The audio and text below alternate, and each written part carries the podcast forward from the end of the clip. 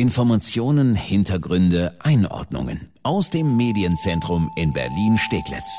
Das ist Die Woche in Berlin mit Annika Sesterhen und Sebastian Pasuti.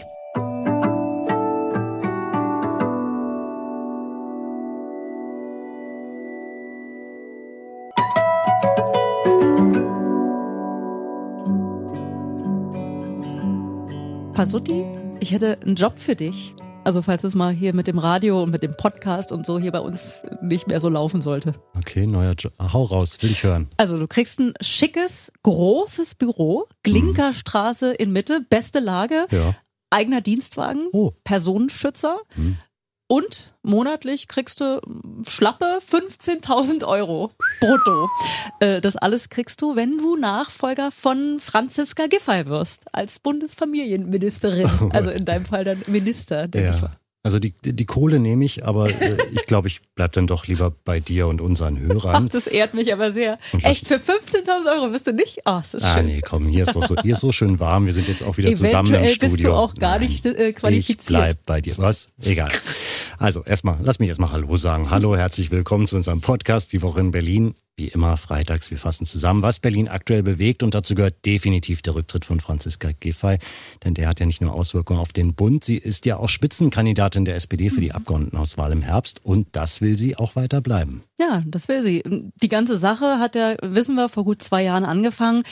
Es geht ja um die Doktorarbeit. Da sind ja Plagiatsvorwürfe gegen Giffey aufgetaucht. Sie soll eben in dieser Doktorarbeit, an der FU hatte sie die damals geschrieben, da soll sie damals abgeschrieben haben. Ja, schauen wir noch mal kurz zurück. Ich denke, die meisten kennen die Geschichte. Die FU hat die Arbeit geprüft, erstmal nur eine Rüge erteilt, was so gar nicht vorgesehen ist, übrigens in der Prüfungsordnung. Da war die FU sehr kreativ. Sie hat sich da ehrlich gesagt nicht mit Ruhm bekleckert. Mhm.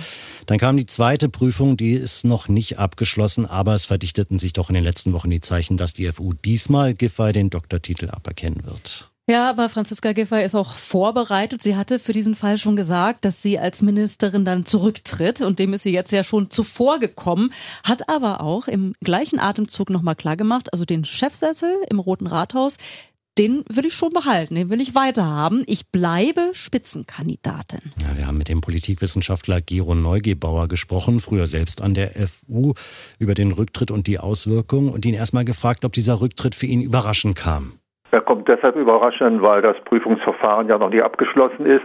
Die Kommission hat ihre Arbeit gemacht. Jetzt hat äh, Frau Giffey die Möglichkeit zur Stellungnahme, aber bevor die Frist abgelaufen ist, äh, entscheidet sie sich schon und das ist meiner Meinung nach darauf zurückzuführen, dass jemand eine Information durchgestochen hat. Äh, das wird nichts mit dem Titel. Jetzt ist die Frage, wird ihr dieser Rücktritt für die Berlin-Wahl und das Rennen ums Rote Rathaus jetzt eher schaden oder eher nützen? Das wird man erst sehen können, wenn man das Wahlergebnis sieht. Aber es wird ihr auf jeden Fall nützlich sein, weil sie konsequent ist. Sie tritt zurück. Sie hat seinerzeit nach dem ersten Verfahren, als das wieder aufgenommen worden ist, gesagt, ich führe den Titel nicht. Äh, damit gesagt, naja gut, berührt mich nicht mehr. Und nachdem jetzt wieder die Nachricht durchgestochen ist, dann kann sie sagen, naja gut, ich bin konsequent und trete zurück und mache kein langes Gejammer, wie es vielleicht andere gemacht haben also eher nützen. Ja, konsequent ist sie, äh, aber es gibt ja auch noch die Wähler. Ne? Muss sie jetzt nicht eigentlich damit rechnen, dass der Wähler sagt, die hat gemogelt, die hat geschummelt bei ihrer Doktorarbeit, also die wähle ich schon mal nicht? Frau Giffey hat das getan, was sie versprochen hat. Insofern hat sie ihre Glaubwürdigkeit bewiesen. Die Berliner Wählerinnen und Wähler äh, werden dann entscheiden, ob das relevant ist für sie. Aber ich denke, das ist kein Problem, wenn jemand antritt und sagt, ich bin jetzt kein Doktor mehr, aber ich habe durch meine politische Arbeit in, auf der Bezirksebene und auf der Regierungsebene bewiesen, dass ich Politik machen kann. Ich genieße Vertrauen und warum soll ich das nicht auszahlen? Also äh, es wird funktionieren, dass man sagt, dieses Ereignis ist schade. Es wird die, die uns sowieso nicht wählen, ermuntern, vielleicht äh, Kampagnen zu machen, aber äh, gut. Es geht so, wie Helmut Kohl das schon gesagt hat. Was schadet der deutschen Eiche, wenn sich äh, ein Tier dran schabt?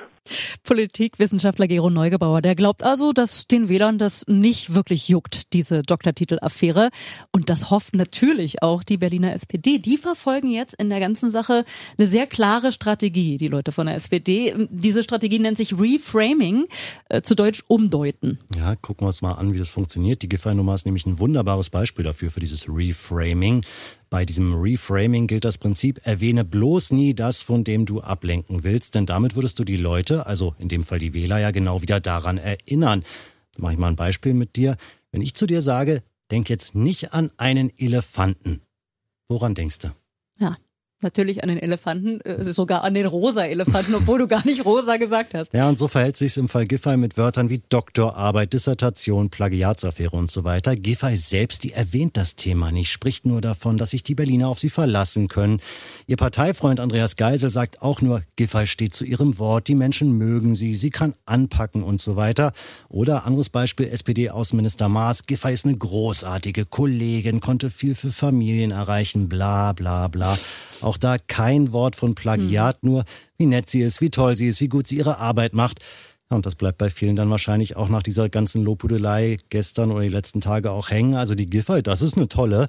Richtig klassisches Beispiel von Reframing, was die SPD hier betreibt. Ja, bisher machen sie das wirklich äh, ganz schlau. Mal gucken, ob die SPD damit wirklich durchkommt. Der Weg ins Rote Rathaus ist für Franziska Giffer jedenfalls noch doch ganz schön lang. Ne? Vier Monate vor der Wahl liegt ihre SPD in den Umfragen so zwischen fünf und zehn Punkten hinter den Grünen. Heute ist so ein guter Tag, Pasutti. Hm. Das extra lange Pfingstwochenende steht bevor. Und heute, an diesem Freitag, an dem wir den Podcast aufzeichnen, dürfen ja in Berlin endlich wieder Restaurants, Bars, Kneipen, sogar einige Clubs. Äh, wer da normalerweise gar keinen Außenbereich hat, darf oft sogar einfach Stühle rausstellen. Es gibt doch wieder viele Sondergenehmigungen. Also wirklich hurra, hurra, Biergarten oder überhaupt draußen wieder trinken oder essen und alles. Ja. Ah, freu, freu, freu. Ich will deine Freude auch gar nicht trüben, aber wir, wir haben das jetzt inzwischen in den letzten 13, 14, 15 Monaten Pandemie gelernt. Es gibt so ein paar Auflagen. Ja. Was es braucht, ist natürlich ein negativer Corona-Test. Dementsprechend sind die Schlangen vor den Testzentren heute ja doch recht lang, aber es gibt ja zum Glück richtig viele solcher Testzentren in der Stadt. Ist also machbar, auch noch spontan Tests zu bekommen. Und wer schon zweimal geimpft ist, darf auch ohne Test rein. Die zweite Impfung muss dann allerdings zwei Wochen her sein. Ja, und den Impfpass musste natürlich dabei haben, aber alles soweit kein großes Problem. Ich glaube, die Berliner lassen sich auch vom Wetter nicht abhalten. Und für Berlins Gastronom ist es einfach endlich mal der erste Schritt in die richtige Richtung. Seit mehr als sechs Monaten, das ist echt lange, konnten die einfach ihre Gäste nicht mehr normal begrüßen. Die mussten auf Lieferung umstellen oder auf Stammgäste zählen, die sich ihr Lieblingsessen telefonisch bestellen und dann auch noch selber abholen. Jetzt also zumindest die Außengastro wieder am Start. Termine braucht man nicht, aber eben diesen Test. Matthias Hampe vom Biergarten Pfefferberg in Prenzlauer Berg, der ist extrem erleichtert und sein Team für die Öffnung an den Start zu bekommen, das war überhaupt gar kein Problem. Ja, Gastronomen sind ja bekannt dafür, dass sie schnell reagieren können. Konnten wir. Wir freuen uns seit Anfang der Woche und sind jetzt in der heißen Phase. Die Reservierungslage äh, war wie erhofft und dann auch erwartet. Wir sind voll reserviert. 80 Personen heute unter Corona-Gesichtspunkten werden bei uns ab 16 Uhr willkommen geheißen. Ja, so ein Biergarten im Fall vom Pfefferberg sind das 200 Plätze draußen. Der hat natürlich die Chance, da jetzt endlich wieder ein bisschen Cash zu machen, Geld in die Kasse zu bekommen. Bei kleineren Lokalen oder Kneipen, das ist schon schwieriger. Mhm. Das Café Flair, das ist so eine richtig urige Kneipe in Wilmersdorf. Die haben nur 25 Plätze draußen. Betreiberin Dana freut sich zwar tierisch auf ihre Gäste, aber sie macht sich auch ein bisschen Sorgen. Naja, ähm, man hat so ein bisschen Bedenken, wir machen jetzt auf und vielleicht in ein, zwei Wochen wieder zu, weil die Inzidenzzahlen nach oben steigen. Man hat Angst, was kauft man an Ware? Wird dir das wieder schlecht im Lager, wie beim zweiten Lockdown, den wir hatten? Wir haben unwahrscheinlich viel wegkippen müssen. Haben wir alle Schilder? Haben wir alle Regeln? Haben wir alles, dass wir auch wirklich aufmachen können? Wir müssen heute noch ausmessen von Stuhl zu Stuhl 1,5 Meter, ne, von Gast zu Gast. Also so ein bisschen Bammel und Sorgen sind schon dabei. Ich kann das so verstehen, ne, dass bei den Gastronomen neben der Freude eben auch die Skepsis doch groß ist. Die haben so viel mitgemacht in den letzten Monaten. Klar ist da Vorsicht dabei. Bei den Clubs in der Stadt, da gibt's ja sogar auch die Möglichkeit, jetzt draußen einen Drink zumindest zu nehmen. Ja, da allerdings mit Tickets ist natürlich alles begrenzt. Oft haben Clubs ja nur kleine Außenbereiche, wenn überhaupt. Mhm. Lux Leixenring von der Berliner Clubkommission freut sich aber, dass wenigstens ein bisschen was geht und er sehnt die vor allem wärmeren Monate herbei. Wir hoffen natürlich auf einen Sommer, der mindestens ähm, so wird wie letzten Sommer. Ähm, da kann, fanden ja auch viele kleine Festivals statt. Ähm, die Clubaußenflächen konnten bespielt werden und jetzt mit dem besseren Wetter hoffen wir natürlich auch, dass das eben auch wieder Einzug erhält. Ja, auf einen tollen Sommer hoffen wir alle. Äh, gerne auch auf einen noch besseren als letztes Jahr. Und ich glaube, das ist möglich. Es sind viel mehr natürlich geimpft oder überhaupt äh, mal welche geimpft. Die Inzidenzzahlen sehen sehr gut aus. Aktuell liegen weit unten. Wenn das so bleibt, dann geht's echt mal. Wir sehen Licht am Ende des Tunnels. Ähm, ich habe lange überlegt, wie ich äh, in das unser letztes Thema einsteige, weil ähm ich muss dir sagen, bin ein bisschen fassungslos über die Meldung, die uns diese Woche Dienstag erreicht hat. Ähm, Entschuldigung, ich muss lachen. Äh, Eisbärbaby Hertha aus dem Tierpark, äh, um die geht's, äh, ist ein äh, Inzuchttier. Herthas Eltern sind Geschwister. Also das Gemeine ist, ich muss auch so ein bisschen lachen und ich habe seitdem ja auch den krassesten Ohrwurm, weil ich bin ja auch Ärzte-Fan als alte Spandauerin ja. und ich singe die ganze Zeit in meinem Kopf Geschwisterliebe. Äh, es ist aber gar nicht mal so lustig. Es ist eigentlich total krass. Ja. Und da gab es auch echt viele Fehler. Also wir müssen da mal jetzt so ein bisschen, sagen wir mal, Ahnenforschung betreiben. Es geht ja um Eisbärenmutter Tonja. Mhm. Die ist, die kommt aus Moskau. Die ist vor zehn Jahren von Moskau hier nach Berlin gebracht worden. Soweit so gut. Aber Tonja, die sind damals in Russland einfach mal falsche Dokumente zugeordnet worden. Die russischen Behörden haben damals zwei Eisbärenbaby vertauscht quasi, also mhm. verwechselt. Anscheinend, weil die beiden nur einen Altersunterschied von zwei Tagen hatten. Gut, jetzt kann man sagen, ja gut, kann mal passieren, kommt in den besten Behörden vor. Man sieht das diesen weißen Fellknäueln ja auch nicht unbedingt an, wer da wer ist. Nur, ja, die ganze Sache hat jetzt langfristige Konsequenzen, die wirklich schwer sind. Dazu gleich erstmal, wie ist der Tierpark überhaupt auf diese Verwechslung jetzt gekommen? Ja, einer russischen Biologin waren vergangenes Jahr bei der Durchsicht älterer Unterlagen Angaben bezüglich des Geburtsdatums von Tonja, also von der Eisbärin, aufgefallen, die sich irgendwie widersprochen haben. In einem Dokument steht da beim Geburtsdatum 14.11.2009 und in einem anderen Dokument steht, Tonja wäre am 16.11.2009 geboren. Mhm.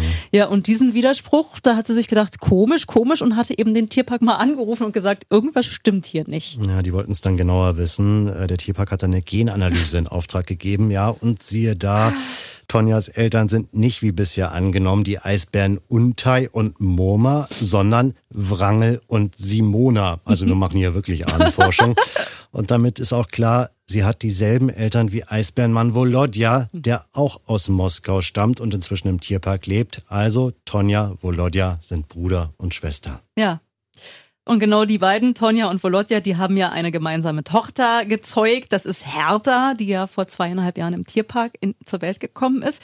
Hertha ist also ein Inzuchttier. Mhm. Die Pläne, die der Tierpark mit Hertha hatte, die sind jetzt Essig. Hertha wird nämlich jetzt keinen Nachwuchs zeugen dürfen quasi. Ne? Ja, und damit bleibt uns das Lachen auch so ein bisschen im Hals stecken.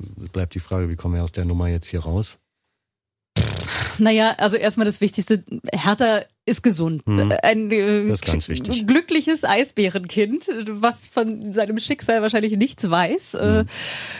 Ja, und was ihr bestimmt auch ganz viel bedeutet, auch wenn ihre Eltern Geschwister sind, ihre Namenspatin, Hertha BSC. Hertha BSC hat schon gesagt, Hertha, auch wenn du ein Inzuchtkind bist, wir stehen weiter zu dir. Total wichtig. Total. Danke, dass Sie reingehört haben in unseren Podcast Die Woche in Berlin. Und wir hören uns bald wieder. Immer freitags kommt die neue Folge von unserem Podcast raus. Da gucken wir immer auf die Top-Themen der Woche. Ja, zu finden überall, wo es Podcasts gibt und auf berlinerrundfunk.de und erst2.de. Und natürlich freuen wir uns, wenn Sie uns eine gute Bewertung dalassen bei iTunes oder uns auf Spotify folgen oder einfach so weitersagen und so. Das wäre richtig nett. Vielen Dank. Bis dahin, schöne Woche. Tschüss.